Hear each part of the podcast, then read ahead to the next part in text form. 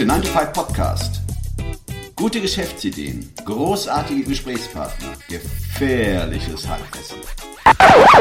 Hey, Guerriero, wohin? No lo sé, folge mir einfach.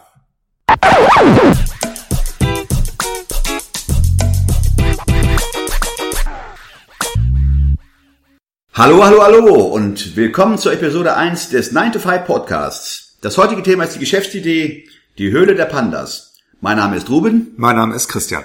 und die heutige Idee stellt Christian vor aus seinem Buch Startup 33 Guerilla Geschäftsideen. Genau.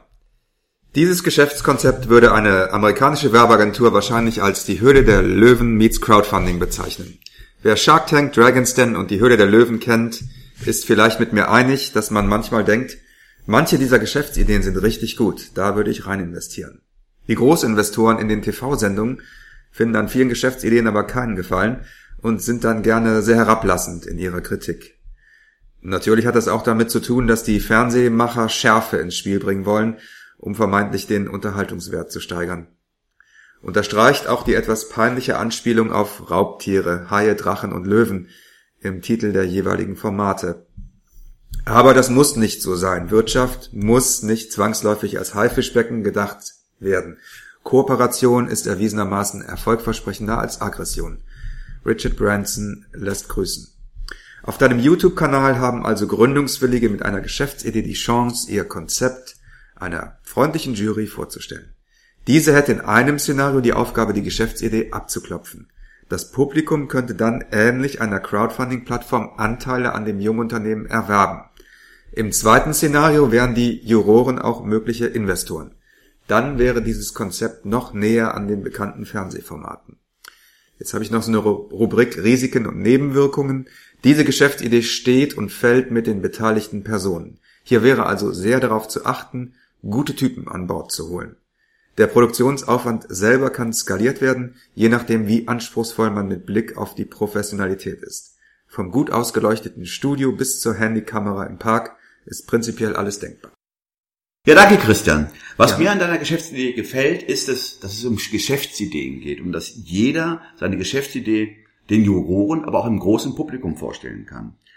Die Ideen werden also nicht vorselektiert, wie bei diesen TV-Formaten, wo es einen Gatekeeper gibt, der Ideen vorselektiert und aussortiert. Das ist, wird in, in dieser Geschäftsidee wird es in der Form nicht vor, äh, Wahrscheinlich vorkommen. nicht. Also es Naja, kann schon ja. sein, wenn dann tausend Ideen reingeschickt werden, eingesendet werden, dass man dann ein bisschen selektieren muss. Das ist richtig. Aber im Prinzip nicht. Aber im Grunde genommen geht es da um die Demokratisierung in der Geschäftsidee. Ja, so wie bei allen, in vielen anderen Bereichen auch. Im Verlagswesen haben wir mittlerweile Amazon. Leute können ihre eigenen Bücher publizieren, brauchen keinen Verleger mehr, der ihnen grünes Licht gibt. Ne? Im Fernsehen ist durch YouTube re revolutioniert worden. Ja, aber eine Frage habe ich an dich.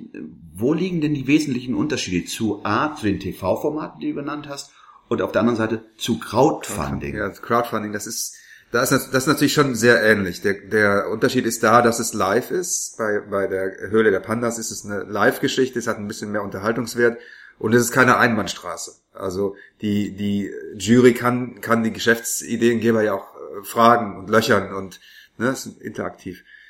Der große Unterschied zu den Fernsehformaten ist für mich die Gesprächsatmosphäre. Das ist einfach nicht so Dieter Bohlen-mäßig abwertend ist, sondern freundlich, eher so Richard Branson-mäßig. Also, wo es um eine Art Elevator-Pitch geht, wo du nur zwei Minuten hast, deine Idee vorzustellen oder friss oder stirb.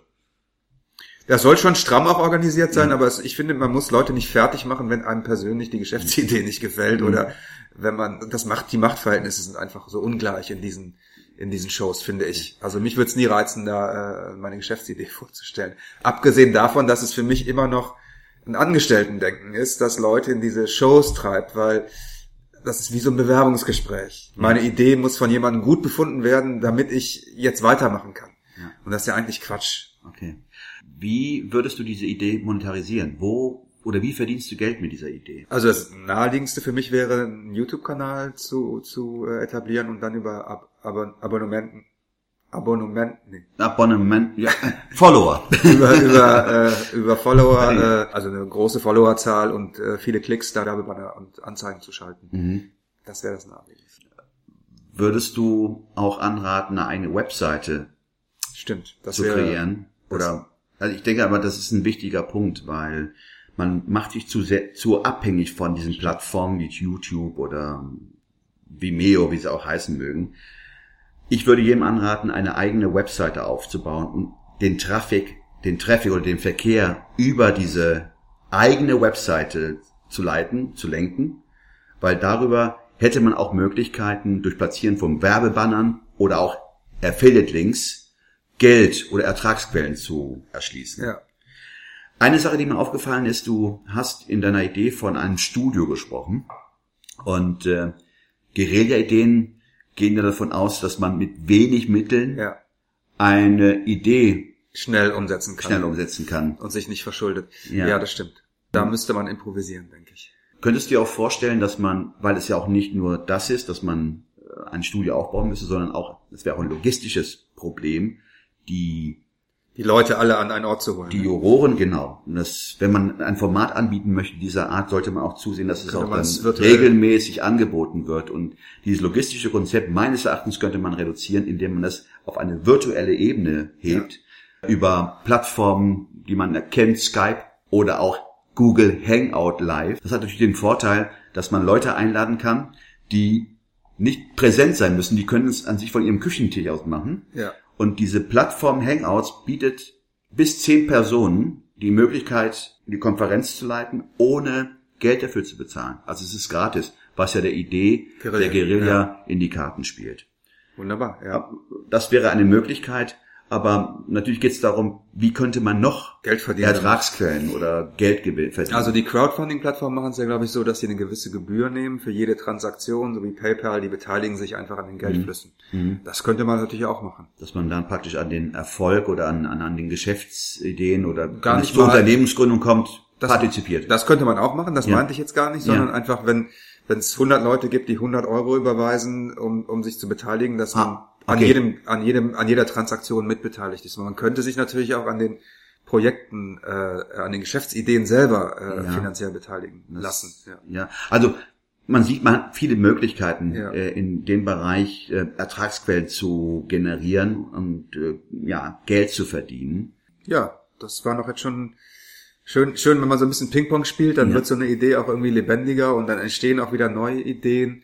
Äh, Das finde ich, das war eigentlich auch so ein bisschen die, die Absicht, die ich hatte mit dem Buch. Das sollen ja immer nur so Anstöße sein. Ja, ja. Da Das denke ich mal ist auch mit dieser Geschäftsidee und dieser kurzen Präsentation auch deutlich geworden, dass es um einen Impuls geht, Ja. den man setzen möchte, oder ein Brainstorming anzustoßen, vielleicht in ganz andere Richtung zu denken, aber diese Idee als Fundament zu nehmen und äh, Möglichkeiten auszuloten. Ja, wunderbar. Dann äh, danken wir euch fürs äh, nette Zuhören.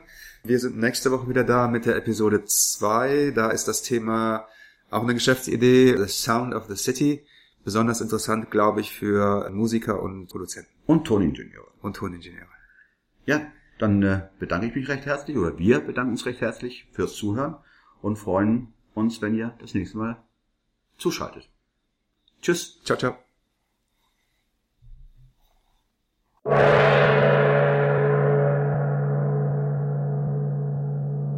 Und immer dran denken, liebe Leute. Wer gegen den Sturm schwimmt, braucht zumindest kein Fitnessstudio.